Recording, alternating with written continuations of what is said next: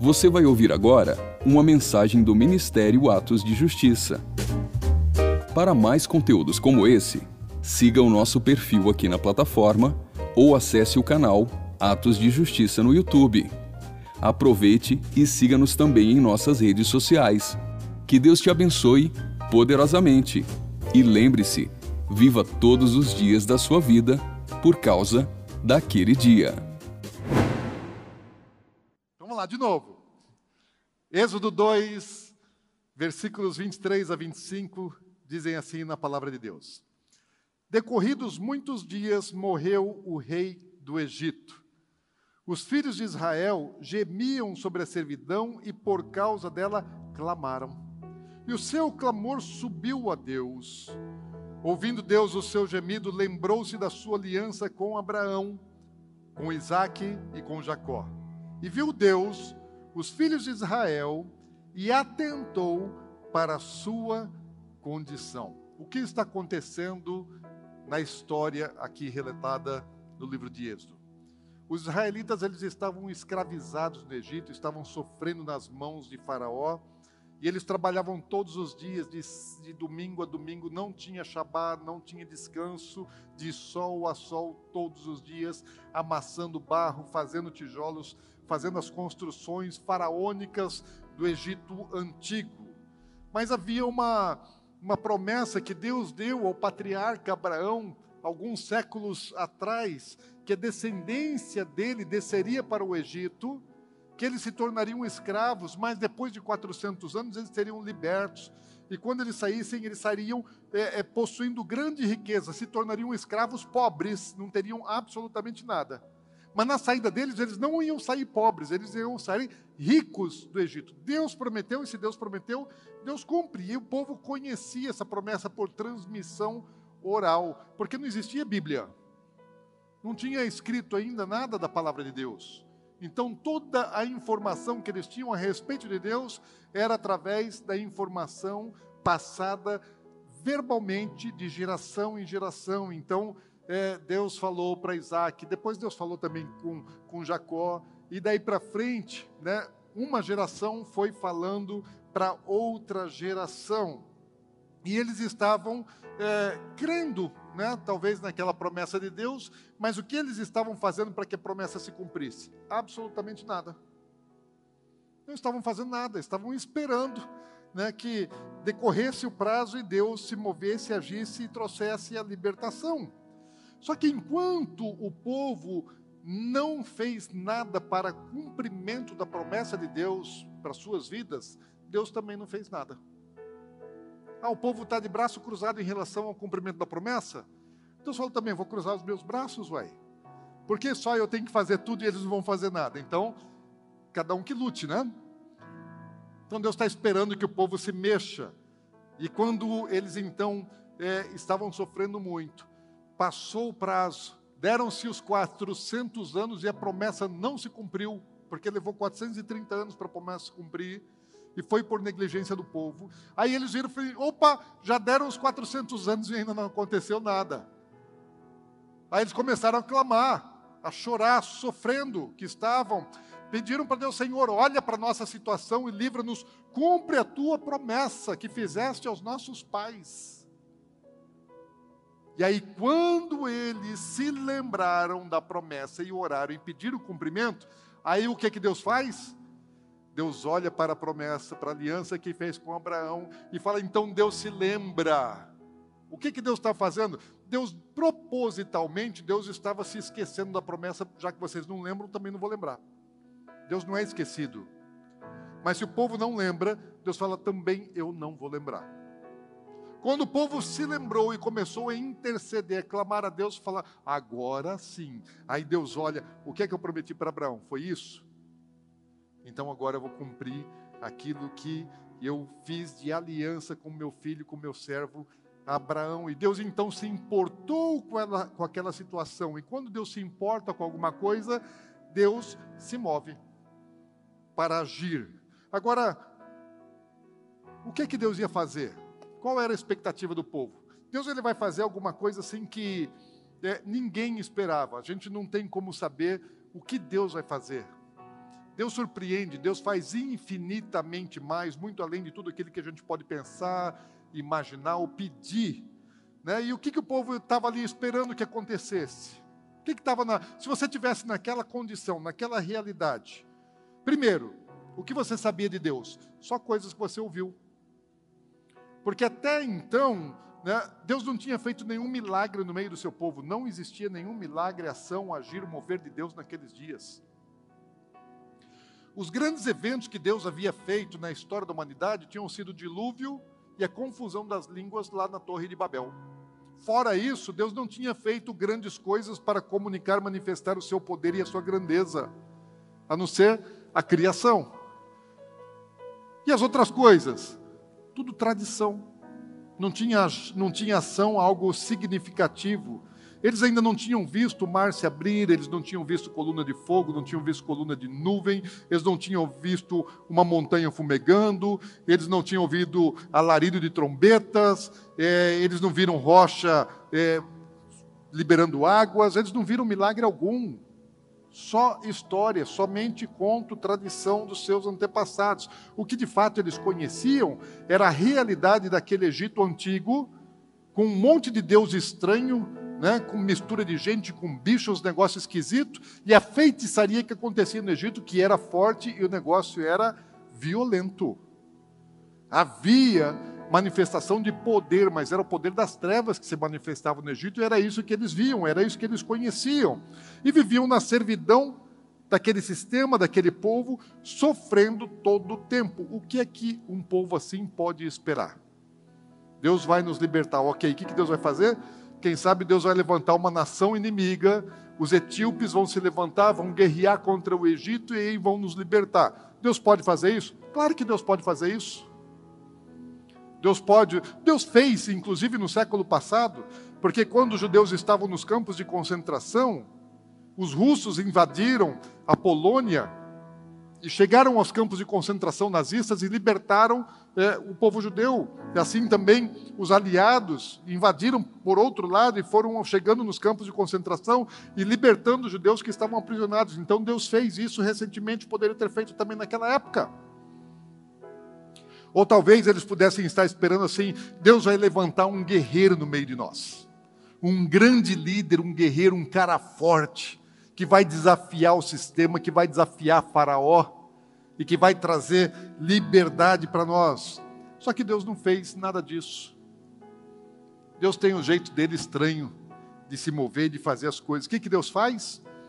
Deus vai atrás de Moisés lá no deserto. Com 80 anos de idade estava Moisés. Moisés, que 40 anos antes tinha fugido do Egito, perseguido por Faraó e rejeitado pelo seu próprio povo. Moisés já não tinha uma expectativa nenhuma na vida, ele só estava cuidando do rebanho de Jetro, seu sogro. Ele não tinha planos, não tinha projetos. Ah, vou envelhecer, vou morrer e pronto, acabou. Né? Não tem mais nada para fazer na vida. Né? Os sonhos de, de Moisés já não mais existiam. Sabe uma coisa? Deus ele precisa de pessoas assim que que não tem mais coisas pessoais para atrapalhar os projetos de Deus. Quando você está muito cheio de, de coisa, de plano, de projeto, e que não são os projetos de Deus, isso atrapalha que Deus fale com você. Você está focado na coisa errada. Mas então Deus aparece a Moisés numa sarça ardente, atrai a atenção de Moisés. Vai aí para o capítulo 3 de Êxodo.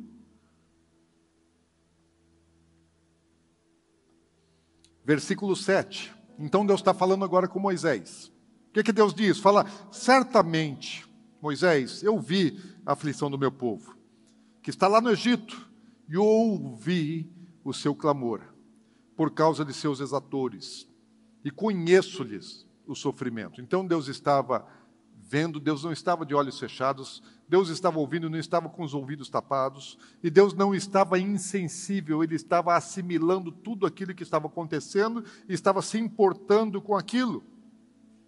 Deus ouve o clamor e decide, fala: olha, eu vou tratar dessa situação. Quando Deus decide alguma coisa, está tudo resolvido, certo ou errado?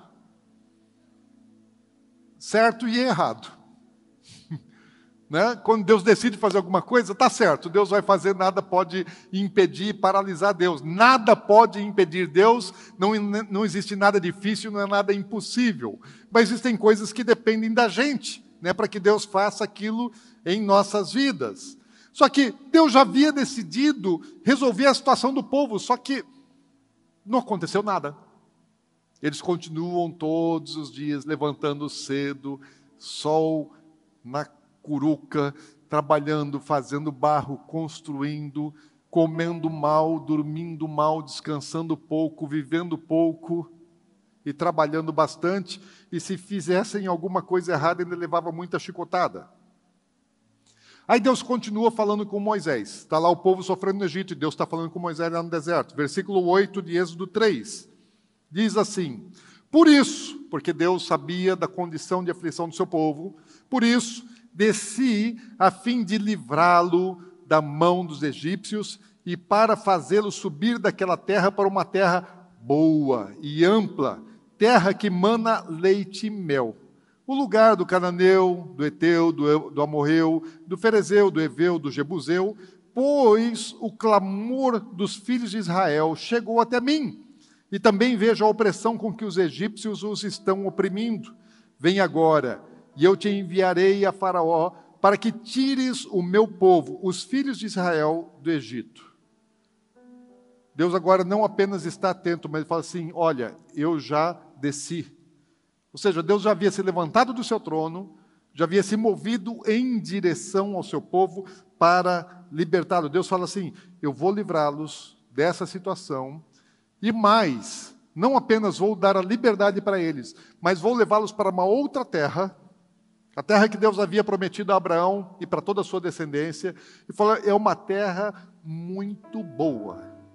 É uma terra que mana leite e mel, uma terra que tudo aquilo que se planta produz em abundância e coisa linda, maravilhosa. Lá em Ezequiel, fala que é, essa terra, a terra prometida, era a coroa de todas as terras naquele tempo do passado. O melhor lugar do mundo. Deus fala: é para lá que eu vou levar vocês. Um lugar maravilhoso. E Deus ele teve um trabalhinho aí para convencer Moisés, porque Moisés pensa: estou com 80 anos, Deus, quem sou eu? Gago, não sei falar, não sou guerreiro, né? não, não tenho mais condição de lutar. Ele até no passado tinha sido, mas agora já não mais. Falei, eu não sou líder, meu povo me rejeitou, eles nem sabem quem é o Senhor, vou falar o quê? E Deus tem uma, tem que fazer ali, tem um, um, um, discute com Moisés, né? tem um DR ali com Moisés, e fala assim: Moisés, então pega o seguinte: você tem um cajado aí, Deus faz algumas provas do seu poder através do cajado de Moisés, então ele manifesta do seu poder, fala: Moisés, pode ir, vai que eu vou, eu vou com você. Então Deus agora convenceu Moisés, Moisés acreditou em Deus. Assim como Deus falou com Abraão, Isaac e Jacó, agora fala com Moisés. Moisés está convencido, ok, Deus, muito bem. E o povo? O senhor convence o povo lá também. Fala, não, Moisés, agora você convence. Deus não precisa falar com todo mundo. Deus ele escolhe, ele fala com algumas pessoas, ele fala com profetas, ele fala com lideranças, e esses têm que comunicar com todos. Deus trabalha dessa maneira, Deus quer fazer assim. Versículo 16 e 17, nós estamos em Êxodo 3. Diz assim: Vai, ajunta os anciãos de Israel e dize-lhes: junta os anciãos, os cabeças, e diz para eles o seguinte: O Senhor, o Deus dos vossos pais, o Deus de Abraão, o Deus de Isaque, o Deus de Jacó, me apareceu dizendo: Em verdade vos tenho visitado e visto que vos tem sido feito no Egito. Portanto, disse eu: Far-vos-ei subir da aflição do Egito para a terra do Cananeu, do Eteu, do Amorreu, do Ferezeu, do Eveu, do Jebuseu, para uma terra que mana leite e mel Vai lá, Moisés, e fala isso para eles. Revela isso para eles, fala isso com os cabeças. Vou libertar vocês e vou levar para uma terra maravilhosa. O que é que Deus está querendo compartilhar com Moisés e agora com todo o povo através da boca de Moisés? Uma visão. Uma visão de uma promessa. Qual era a visão que eles tinham? Da sua realidade, do seu dia a dia, do seu cotidiano, do sofrimento, dos açoites, dos exatores do Egito, das pirâmides sendo construídas, das grandes obras que, que Faraó queria, as maluquices dele. É isso que eles conheciam. Essa é a realidade deles. E Deus está falando assim: olha, para de olhar para essas coisas, e olha para a visão que eu estou dando agora a vocês. Deus faz uma promessa. E quando Deus nos faz uma promessa, isso tem que se tornar o nosso objetivo, a nossa meta, o nosso alvo. E você precisa caminhar em direção àquilo que Deus fala com você, não pelas circunstâncias, mas pela palavra de Deus. Agora se coloca no lugar dos israelitas que estão ali. Eles não ouviram Deus falar. Conhecem a história que Deus falou com Abraão, Isaac e Jacó. Agora chega um senhorzinho de 80 anos, dizendo que Deus também falou com ele e que Deus mandou que ele voltasse do deserto para o Egito para libertar o povo. Quase ninguém sabia quem era Moisés, porque já tinha 40 anos que ele tinha fugido, e naquela época não tinha Instagram, não tinha Facebook, não tinha WhatsApp, não tinha mídia social, então Moisés não era um cara conhecido. E só as pessoas que já estavam lá com seus mais de 60 anos talvez se lembrassem de quem era Moisés, porque os jovenzinhos não souberam quem era Moisés. Só os adultos da época, quem sabe, ficaram sabendo da história. Assim, passou por aqui um cara assim, assim, assim, matou um egípcio, escondeu na areia e fugiu para o deserto. E nunca mais se teve notícia dele. Agora apareceu ele, velhinho. E está dizendo que ele é o libertador. Agora, Moisés fala assim: Deus me mandou aqui para libertar vocês da opressão do Egito. Moisés não tinha um exército com ele. Moisés não tinha sequer um soldado, um guarda-costas com ele. Não tinha uma espada, não tinha uma arma, não tinha carruagem de guerra, não tinha um cavalo, não tinha nada. Sabe o que, que Moisés tinha? Um cajado. Será que as pessoas olhavam assim, Moisés, você com esse pedaço de pau, você vai derrotar né, Faraó e todos os seus exércitos, porque o Egito naquela época era a nação mais poderosa do mundo, centenas de cavalos, de, de, de, de, de carros de guerra, de cavalos, milhares, e um, um, um exército muito grande, armado até os dentes e preparado para a batalha, sempre forjado na guerra. E junto do povo hebreu estão lá os exatores com os chicotes dando na costa deles. E Moisés, agora, aquele velhinho com um cajado na mão, fala: Eu vim aqui para libertar vocês. Você ia acreditar? Fala sério. Você já conhece a história, mas se você não conhecesse, estivesse ali sendo fustigado, você ia acreditar em Moisés? Talvez você fizesse assim algumas perguntas, falar, por que é que esse tal Deus não fala diretamente comigo? Por que, que tem que falar com ele e não fala comigo? Alguma vez você já fez isso na sua vida? Pois é, às vezes Deus ele não quer falar diretamente com você, às vezes ele fala para você através de outros. Escolhe pessoas para que ele possa se comunicar né, e dar direção para as nossas vidas. Deus estabeleceu uma ordem de funcionamento do seu reino, hierarquia? No mundo espiritual existe hierarquia e Deus ele faz coisas através de líderes. É opção de Deus. Ele fez isso né, para dar a direção e ele falou primeiramente com o líder, com Moisés. Depois mandou Moisés ir falar com os anciãos, que são os cabeças do povo, com Arão e com os anciãos. E depois com todo o povo. Mas, afinal de contas, você acreditaria em Moisés? Qual seria a sua atitude diante de uma situação dessa? Sabe uma coisa? A maior parte das pessoas não creu, aliás, o povo não creu. Na palavra não creram. Mas Deus havia dado um poder sobrenatural para Moisés exercer diante do povo e de Faraó, usando o seu cajado. E aí Moisés então mostra aquele, aquele cajado de Deus, né? energizado por Deus, cheio de unção, cheio de poder, e Moisés faz alguns milagres ali. O povo falou: opa, peraí, tem alguma coisa diferente agora, não é somente uma conversa, não é só uma história. Existe algo sobrenatural acontecendo, porque eles só viam coisas sobrenaturais sendo feitas pelos feiticeiros do Egito. Falaram, opa, agora no meio do nosso povo também tem poder sobrenatural. Aquele era das trevas, agora é do Deus verdadeiro, Criador dos céus e da terra. Então eles agora é a nossa esperança. Vamos acreditar nisso. E então o povo adora a Deus. E o que vai fazer na sequência? Bom, chegou o libertador, Vamos embora todo mundo para casa, arrumar a nossa mala e vão embora para a terra prometida que manda leite e mel. É assim que funciona? Não. Deus até deu a visão da promessa. Deus compartilhou a promessa com Moisés e com o povo. Só que tinha um problema. Deus não contou para eles o processo. Deus ele tem assim, não, eu não vou dizer que isso é senso de humor, é um zelo, é um cuidado pelas nossas vidas. Deus não quer estragar a coisa antes que né, antes que comece. Porque se Deus ele, ele nos dá uma visão, uma promessa, ele quer que nós nos guiemos por ela. Mas se ele contar tudo que vai acontecer no meio do caminho, a gente nem começa a jornada.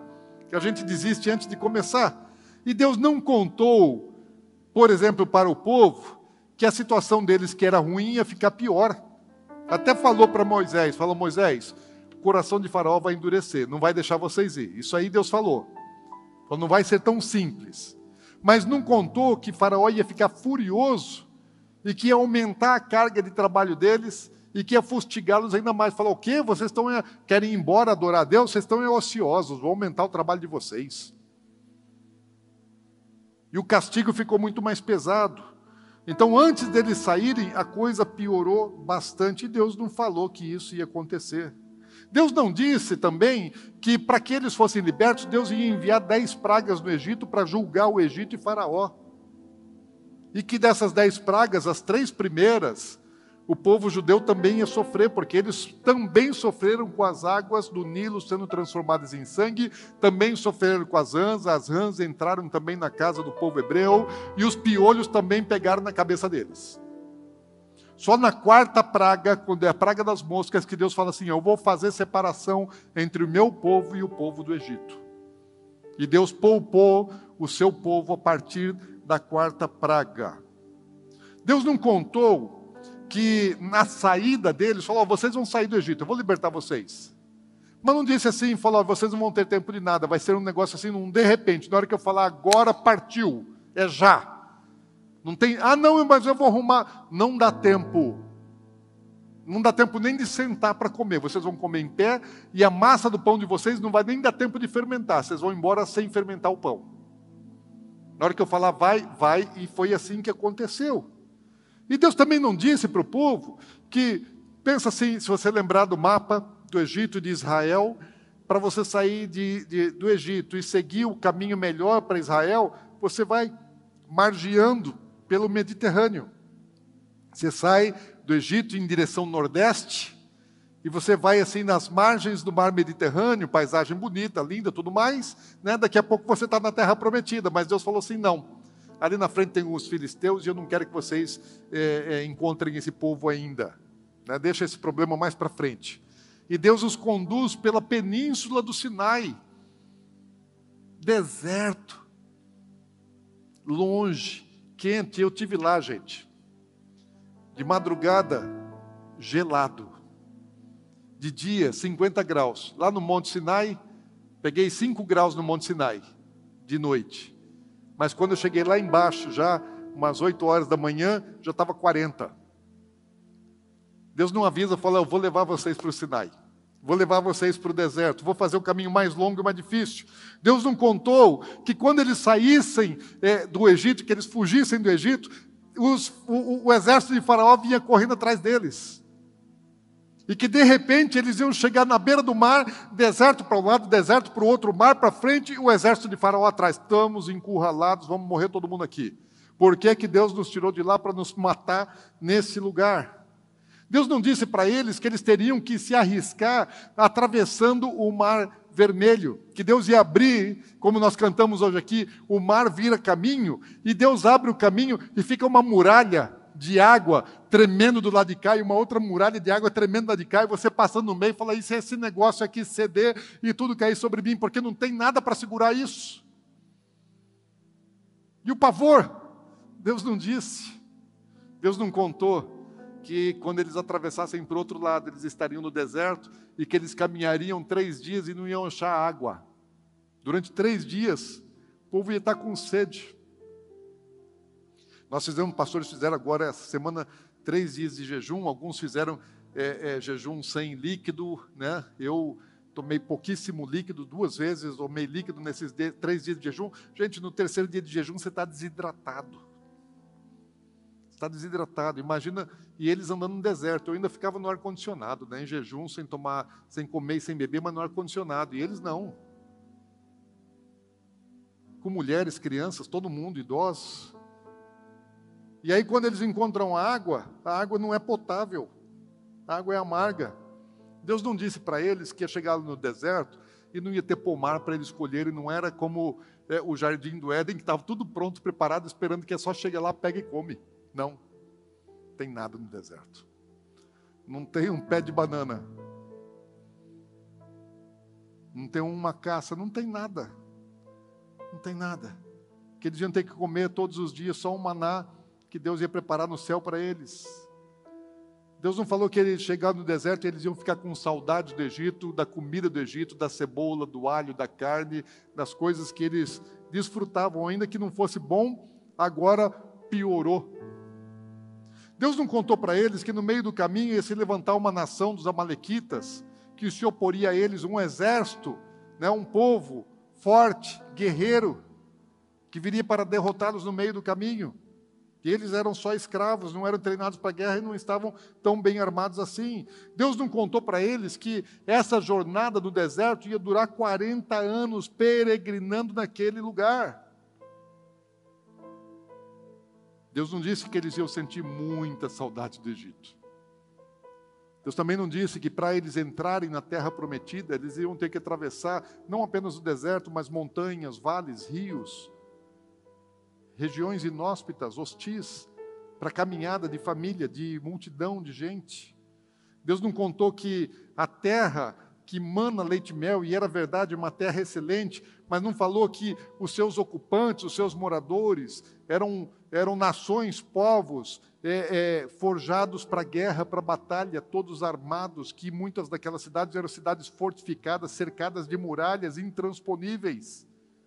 E que eles teriam que conquistar aquelas cidades, não sendo eles guerreiros, não sendo eles treinados para guerra, teriam que confiar em Deus, que Deus daria vitória contra eles, contra os moradores da cidade, e nem disse para eles que em alguma daquelas cidades moravam gigantes, que quando eles estavam diante daqueles gigantes, eles se sentiam como gafanhotos apenas, como insetos. Tão grande, grandes eram aqueles, aqueles moradores daquelas cidades, e guerreiros, Sabe uma coisa? Deus não conta o processo. Deus conta a visão, a promessa. Mas durante o processo, o que é que aconteceu? Muitas pessoas, durante o processo de todas essas coisas que aconteceram, perderam a visão. Deixaram de olhar para a promessa e olharam para a circunstância, olharam para o deserto, olharam para a falta de comida que eles queriam, para a falta de carne, para a falta de água, olharam para suas necessidades mais básicas, mais essenciais e simplesmente deixaram de crer, queriam voltar, se rebelaram contra Moisés. Deus não disse para Moisés: Moisés vai lá e lidera, mas não disse para Moisés: Moisés, o povo vai te rejeitar, vão até querer te apedrejar. Vão querer eleger um outro líder para voltar é, para o Egito. Deus não disse para Moisés que ele estava conduzindo o povo para a terra prometida, mas que o próprio Moisés não entraria. Porque no, no caminho, no processo, muitas adversidades se colocam diante de nós. E Deus não quer que eu me importe com isso. Deus não quer que eu olhe para isso, Deus quer que eu olhe para aquilo que ele prometeu. E uma geração inteira duvidou e se acovardou e a, e a, geração que duvidou de Deus, que perdeu a fé, que perdeu a visão e que acovardou e não entrou no propósito de Deus, não herdou a promessa. A promessa de Deus era verdadeira, sim ou não? Claro que era verdadeira. Mas quem não creu, quem acovardou, não herdou. Simples assim.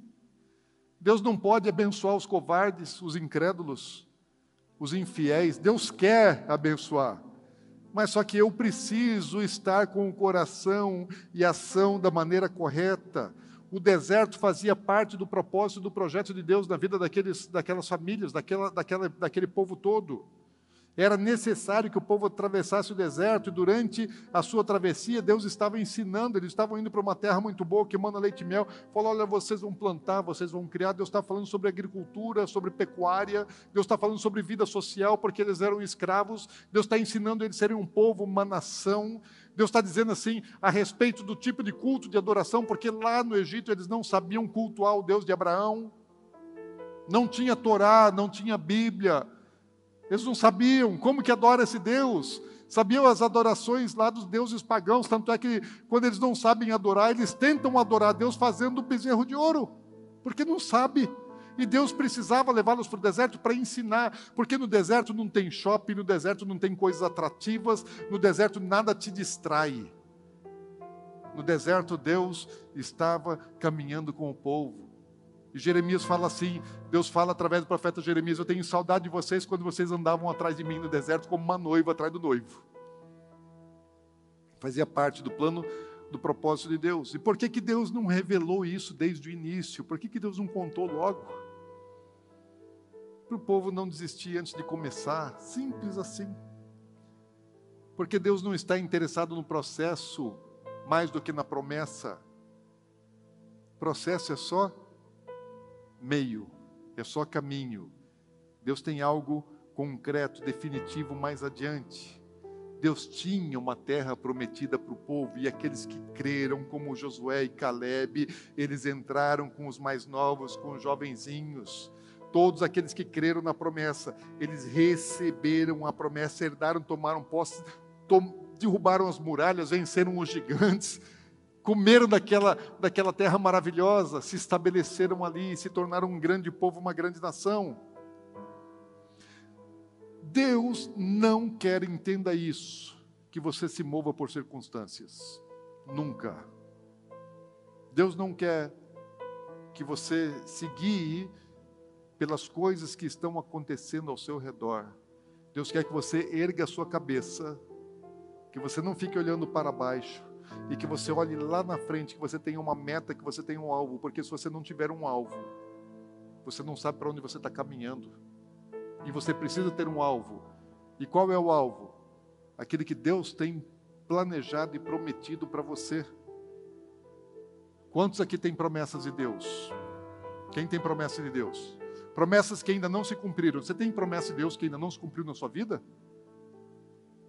Agora deixa eu te fazer uma pergunta: o que é que você está fazendo em relação a isso?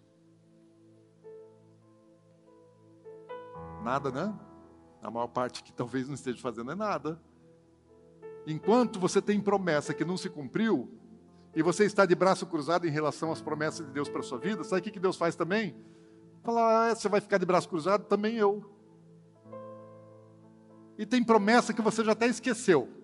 Tem coisa que Deus já falou para você e você já nem lembra mais. Vai precisar, ó, dar uma cavucada aí no baú, né? Vai ter que tirar poeira e tentar lembrar de algumas promessas, porque você não anotou, você não registrou e você já abandonou, já esqueceu como se nem existisse. E se não existir para você, então Deus fala, ah, então também eu não vou me importar com isso, porque se não é importante para você, por que, que eu vou é, me mover? Mas aí quando você lembra quando você recupera na memória as promessas, falou, peraí, eu me lembro das promessas de Deus, e você começa a orar, e você começa a se alinhar em relação ao propósito de Deus, sabe o que Deus faz? Fala, ah, eu também me lembro da promessa, Ele olha para a aliança, para a promessa que fez para você, e Deus se move, Deus se levanta do seu lugar para fazer cumprir aquilo que Ele te prometeu, aleluia! Então, não fica aí esperando, no mínimo, no mínimo, no mínimo, você tem que estar orando para que aconteça.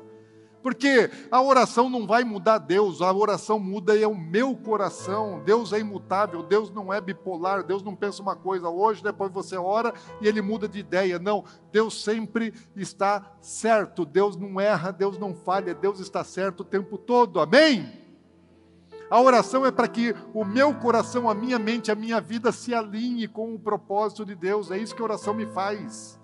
A oração não muda Deus, a oração muda o meu coração. Me leva para perto de Deus, me leva para junto das promessas e do propósito dele para a minha vida. Agora, se Deus faz promessas para você, você tem que se preparar para que elas se cumpram. Por exemplo, se Deus falou para você que você vai morar nos Estados Unidos, por exemplo, o que você tem que fazer? Vai estudar inglês, ué? Ah, mas você já sabe o verbo to be, sabe algumas coisinhas. Fala, não é suficiente, você não morou lá, sabe que como é que é o negócio? Se você tiver que conversar fluentemente, escrever, viver lá, você precisa melhorar muito o seu inglês. E quem sabe você ainda precisa aprender, não sabe nada. Então, se você não se alinha com a promessa de Deus, como é que Deus vai fazer alguma coisa? Se Deus disse para você que quer te dar um título doutor, fazer de você uma pessoa importante, o que, que você vai fazer? Ficar no game, nas mídias sociais, perdendo seu tempo, tomando tereré? Não, vai estudar, vai se debruçar nos livros, vai ler, estudar muito, porque Deus quer te dar conhecimento, então se mete no aprendizado. Se Deus falou para você que Ele quer te enriquecer, que Ele quer te prosperar, o que, que você vai fazer? Vai ficar de bobeira? Vai ficar dormindo até tarde? Vai ficar assistindo televisão até tarde? Não, vai trabalhar Vai trabalhar porque o, trabalho é, é, a forma como Deus falou, olha, é do, é do trabalho que eu vou prover o pão. Eu vou te abençoar, é do trabalho. Semana passada gente falou sobre Davi, que ele falou assim: Eu trabalhei arduamente, juntou recursos para a construção do templo.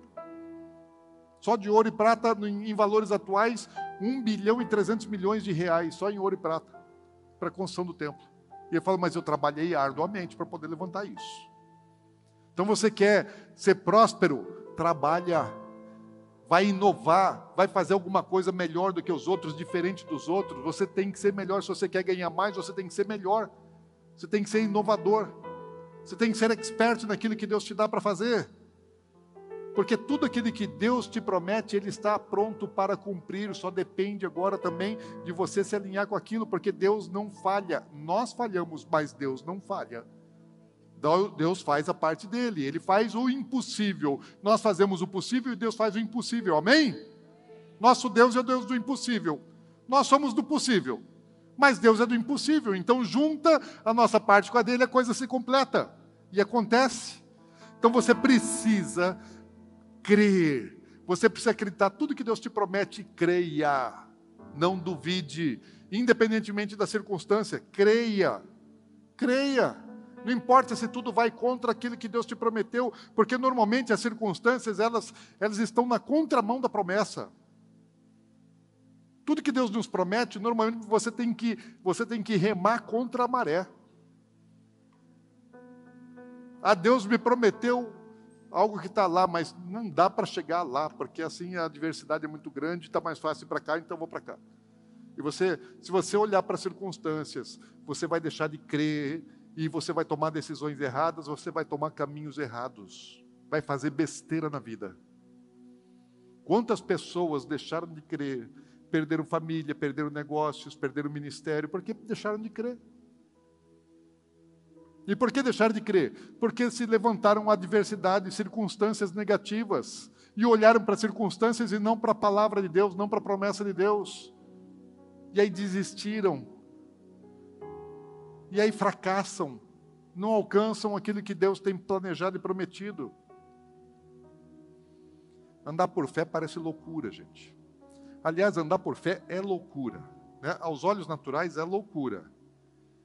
Agora já não mais, mas antes a, a Ana Paula sempre dizia que eu estava louco. Né? Agora ela já aprendeu, já entendeu que a gente tem que andar por fé, mas muitas vezes ela achava que eu estava louco né? E, e, de fato, assim, eu dei muitos motivos para ela, e não para ela, mas é para os pastores, para os líderes, para os irmãos pensarem que eu estava louco. Né? Porque tomando decisões de coisas assim, é, completamente fora da nossa realidade, mas coisas que eu ouvi Deus falar, e se Deus falou, pronto, eu creio. E eu vou obedecer, eu vou andar naquele que Ele falou. Experimentamos situações assim, por exemplo, nas duas mudanças de prédio, quando a gente saiu lá aqui do bairro Tiradentes, foi lá para Zarã e depois quando a gente saiu da Zarã para cá. Quando a gente foi lá para saímos do Tiradentes, a gente era cento e poucas pessoas e saímos lá do Tiradentes para Zarã para um no Tiradentes cabia umas 180, 200 pessoas no templo e fomos para um templo que caía, cabia umas 350, 370 e, e assim, começo ainda, né, três anos de ministério e a gente tinha assim uma. Achamos um prédio péssimo, ruim demais, né? Que estava um lixo, na verdade. Como também o do Tiradentes estava um lixo, e a gente arrumou ele para se mudar para lá. E, e, fizemos muitas reformas, edificamos, construímos em prédio alheio e deixamos tudo lá para os nossos sucessores. E depois nós fomos lá para Zarã. E lá na Zarã também, o prédio era horrível, gente. Era um depósito de coisa velha, de máquina, de peça, de caminhão, de trator, sei lá o que, que era. Muito ruim, não preparado para a igreja. E nós tínhamos que fazer algumas reforminhas. E essas reformas, no mínimo, no mínimo, iam gastar 60 mil reais para fazer aquelas reformas. E a gente tinha 30 mil reais em caixa. E precisava gastar 60 no mínimo. E ainda tinha um agravante: o nosso som era péssimo. Porque ah, eu, eu falava glória a Deus aqui, lá no fundo as pessoas entendiam aleluia. Hoje vocês estão ouvindo bem? O som tá bom? Mas naquela época não, as pessoas precisavam de interpretação. Né?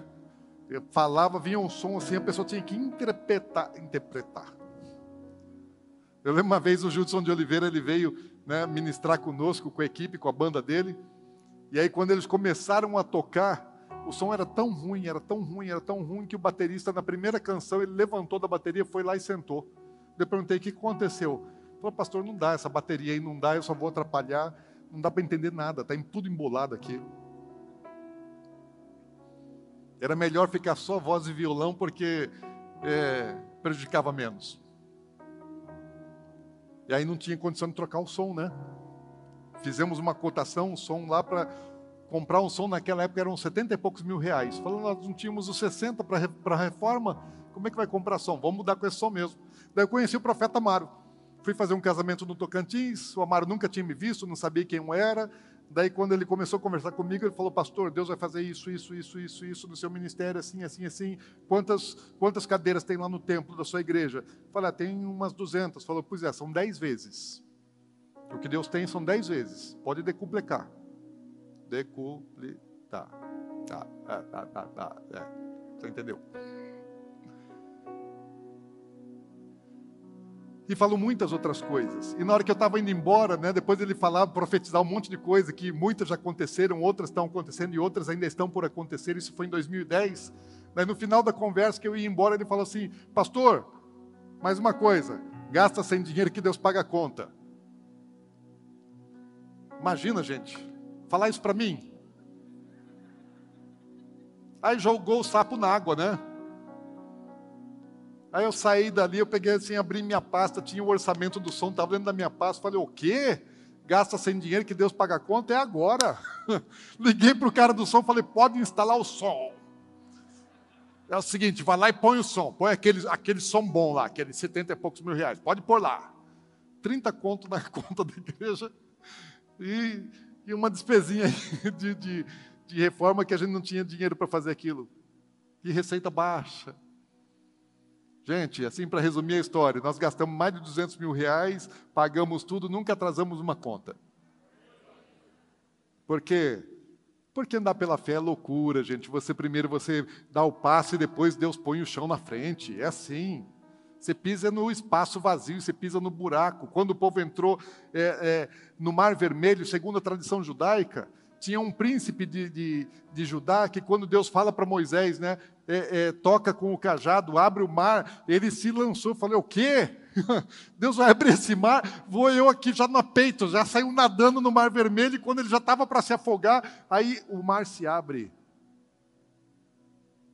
Porque você tem que crer, você tem que avançar naquilo que Deus te promete. Ah, tudo é impossível, tudo é contrário, não importa. Não importa. Se Deus falou, vai em frente, não tema. Não seja covarde, creia.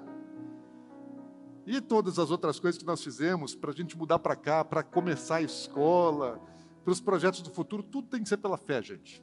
Não adianta. Deus, Deus nos tem ensinado a, a viver pela fé, a se mover pela fé. Deus me ensinou na minha vida pessoal a andar pela fé. Teve um tempo que é, a Ana Paula ficava fazendo o orçamento. Vou queimar minha mulher hoje aqui, meu Deus, não posso fazer isso. Vou dizer que minha mulher não tem fé. Não, hoje ela tem. Né? Mas teve um tempo que ela não tinha muito, não. E ela fazia orçamento, né? E todo mês ela fazia orçamento, ela dizia assim, Dinho, esse mês não vai dar. Eu não estou nem aí. Né? Eu sou funcionário público. Já aposentei ano passado, mas sou auditor fiscal, então tenho salário. Meu salário não era é, fixo, fixo, né? era um pouco variável por causa de produtividade, essas coisas assim. E também já estava pastoreando, então às vezes tinha oferta, às vezes não, então tinha assim uma, uma variação na minha receita. Mas as despesas, todas aquelas rotineiras, né? Ana Paula, que ela eu, eu não pago as contas. Ela paga, deixa que ela cuide de tudo, não quero me preocupar com essas coisas. Para que se preocupar com dinheiro? Né? Deixa preocupação para ela. Então ela fazia o orçamento, falava: esse mês não vai dar. Então fica tranquila. E o que aconteceu? Muitos meses, né? cerca de um ano aproximadamente, talvez até um pouco mais de um ano, tudo que a gente é, é, gastava era o que a gente ganhava. A gente não, não fazia controle financeiro, eu não fazia, gastava as coisas que tinha que gastar e chegava no final do mês saldo zero, sempre. Pertinho de zero, nunca devedor e nunca com saldo credor, nunca tinha dinheiro na conta e nunca estava devendo. E Deus nos fez andar por fé assim. Depois Deus fez a mesma coisa na igreja. A igreja também ficou muito tempo assim, né? sempre saldo zero, saldo zero, saldo zero, mas todas as contas pagas, tudo em dia. Agora, agora nós já somos até milionários, gente. Tem um milhão e duzentos guardado para comprar o prédio. Olha a diferença. Não é lindo isso? Maravilhoso demais. Quem creu quando não tinha nada, agora crê muito mais quando tem um pouco aí. Não é isso? Com, com 30 mil nós gastamos mais de 200 e deu certo. Ah, com 1.200, ah, não, vamos fazer um estrago aqui, gente. Ah.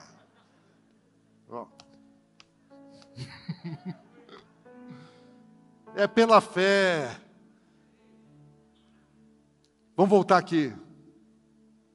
E as promessas que Deus tem para você? Você lembra das promessas que Deus te fez? Vamos reativar isso. Vamos dar vida para as promessas. Vamos dar vida para as promessas. Vamos voltar a enxergar. Vamos voltar a ouvir, porque Deus fala assim: eu vi, eu ouvi, eu me atentei para a situação. Deus quer isso, Deus quer que você olhe para a promessa, que você ouça a voz dele e creia naquilo, e que você se importe e se envolva com aquilo. É isso que Deus quer. Ele precisa do seu ambiente, do seu coração, da sua fé, da sua disponibilidade, do seu agir, do seu agir, do seu mover pela fé, para que ele possa fazer o impossível. A sua parte tão pequena, Deus faz o todo, você só precisa fazer um pouquinho de nada. Vamos reativar a visão, a confiança naquele que Deus nos prometeu. Só que existem algumas promessas que elas não são só para você, para a sua vida. Aliás, muitas promessas são para a sua descendência. Deus é um Deus geracional. A coisa ia acontecer 400 anos depois, mas Deus estava falando com Abraão. 400 anos antes, Deus está falando com Abraão. Aliás, já tinha mais de 400 anos antes. Deus está falando com Abraão, falou: vai acontecer isso fazendo promessa para Abraão, coisa que Abraão já estava lá um cadáver velho, morto, acabado. Que é nada, porque para Deus ninguém é morto. Quando Jesus ele ele desce ao paraíso, Abraão está lá contando seus filhos ainda. As promessas de Deus se cumprem na nossa descendência. Deus é Deus geracional. Deus está interessadíssimo nos seus filhos. Deus está interessadíssimo na sua descendência. Imagina aqui alguns que criam nessa promessa de Deus, fala assim, mas nós só estamos aqui há 300 anos. E Deus falou 400, ou seja, eu não vou sair do Egito. Eu vou ficar aqui, eu vou morrer aqui. Como José tinha morrido no Egito. José falou: Eu vou morrer aqui. Mas um dia vocês vão sair daqui. Um dia vocês vão para a terra prometida, vocês vão voltar lá para Canaã. Fala, não deixem os meus, meus ossos no Egito. Não deixem meus ossos. Porque um dia o Senhor nos visitará e José fala: Eu quero estar lá, eu quero que os meus ossos estejam lá. E Moisés, enquanto o povo levou um monte de riqueza na saída do Egito, Moisés levou os ossos de José e sepultou lá em Israel.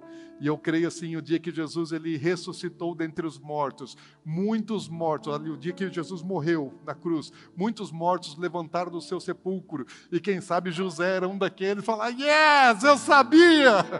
Eu sabia que ele ia nos visitar." Porque muitos mortos se levantaram naquele dia da crucificação de Jesus. E quem sabe um deles era José.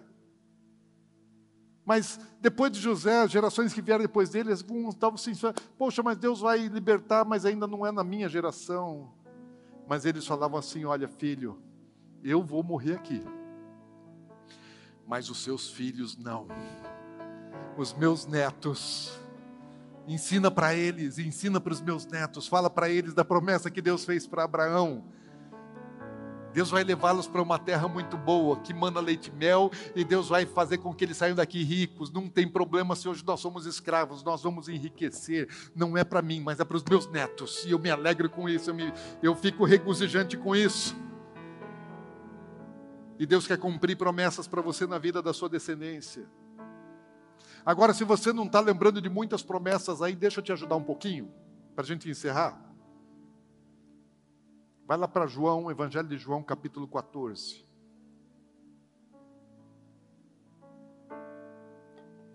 Existem promessas que são particulares. Existem promessas que são coletivas. Agora existem promessas que são para nós todos. E Jesus ele fez muitas promessas. Quando Jesus ele estava partindo na última noite, na última reunião com seus discípulos, Jesus está dizendo a eles que ele vai ser entregue, o filho do homem vai ser entregue. E os discípulos agora estão assim, ainda muito sem entender, mas estão entristecidos, porque aquela reunião era uma despedida. E tudo aquilo que eles estavam vislumbrando, sonhando que fosse acontecer, de repente parece que assim, uai, vai acabar tudo. Jesus vai nos deixar. E aí, quem vai ser de nós? O nosso líder está dizendo que ele vai ser entregue, que ele vai morrer, e aí? E está aquele, aquela reunião assim triste, aquela despedida, despedida triste, e aí Jesus fala assim, João 14, 1, fala, não se turbe o vosso coração. Ei, gente, preocupa não, está tudo de boa, está tudo organizado, está tudo planejado, sabe por quê? Crede em Deus, crede também em mim é pela fé. Na casa de meu pai há muitas moradas. Se assim não fora, vou-lhe teria dito, pois vou preparar-vos lugar. E quando eu for e vos preparar lugar, voltarei e vos receberei para mim mesmo, para que onde eu estou estejais vós também. Sabe o que Jesus está dizendo para os discípulos? Falou: olha, Jesus não disse para eles que a coisa ia ficar ruim que eles iam ser perseguidos pelos judeus, que eles iam ser espalhados por todo mundo, que eles iam ser perseguidos pelos povos pagãos e que eles morreriam por causa do evangelho. Jesus não contou isso para eles. O que que Jesus contou para eles? A promessa, não o processo. Contou a visão, falou o seguinte: eu vou lá para casa do Pai e eu vou preparar lugar para vocês. E quando estiver pronto, eu vou voltar para buscar vocês.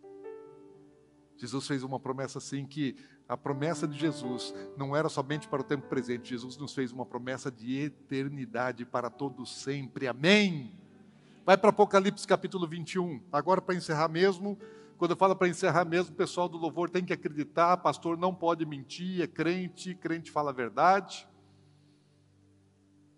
Apocalipse 21, de 1 a 7 fala assim: Vi novo céu e nova terra Pois o primeiro céu e a primeira terra passaram e o mar já não existe. Vi também a cidade santa, a nova Jerusalém, que descia do céu da parte de Deus, ataviada como noiva, adornada para o seu esposo.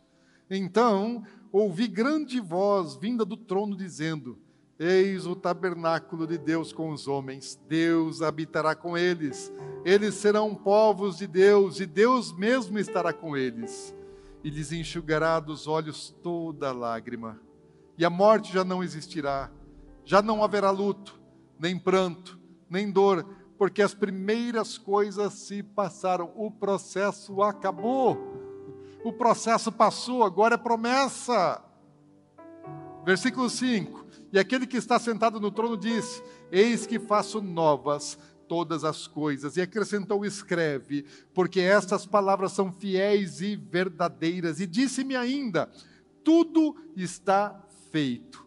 Eu sou o Alfa e o Ômega, o princípio e o fim. Eu a quem tem e eu a quem tem sede darei de graça da fonte da água da viva, da vida. O vencedor herdará todas estas coisas, e eu lhe serei Deus, e ele me será filho. Deus está falando assim: já preparei tudo, e eu vou dar para aqueles que vencerem. O vencedor vai herdar todas as coisas que eu tenho preparado e reservado. Sabe de uma coisa? Aquilo que aconteceu lá no Êxodo, e a terra prometida era só a sombra das coisas vindouras. A Canaã, para o judeu, a terra prometida, e a Jerusalém, a cidade santa, é só sombra. É só a sombra. Eu gosto de andar na sombra. Eu gosto de ir para Jerusalém, é sombra. Eu vou lá para sentir um pouquinho do ambiente, porque ali é o melhor lugar para eu saber um pouco daquilo que Deus ainda vai fazer. Mas Deus tem uma promessa que é para toda a eternidade. Deus tem algo que vai acontecer. Não importa o que você passa, não importa quanto você chora, não importa a sua aflição, não importa a sua dor, não importa nem mesmo a morte, porque o que Deus está prometendo vai muito além disso tudo. Deus tem promessas. Assim como naquele tempo do Êxodo, as coisas pioraram para o povo antes de entrar na promessa. Deixa eu te dizer uma coisa, vou te contar um pouquinho do processo. Vai piorar.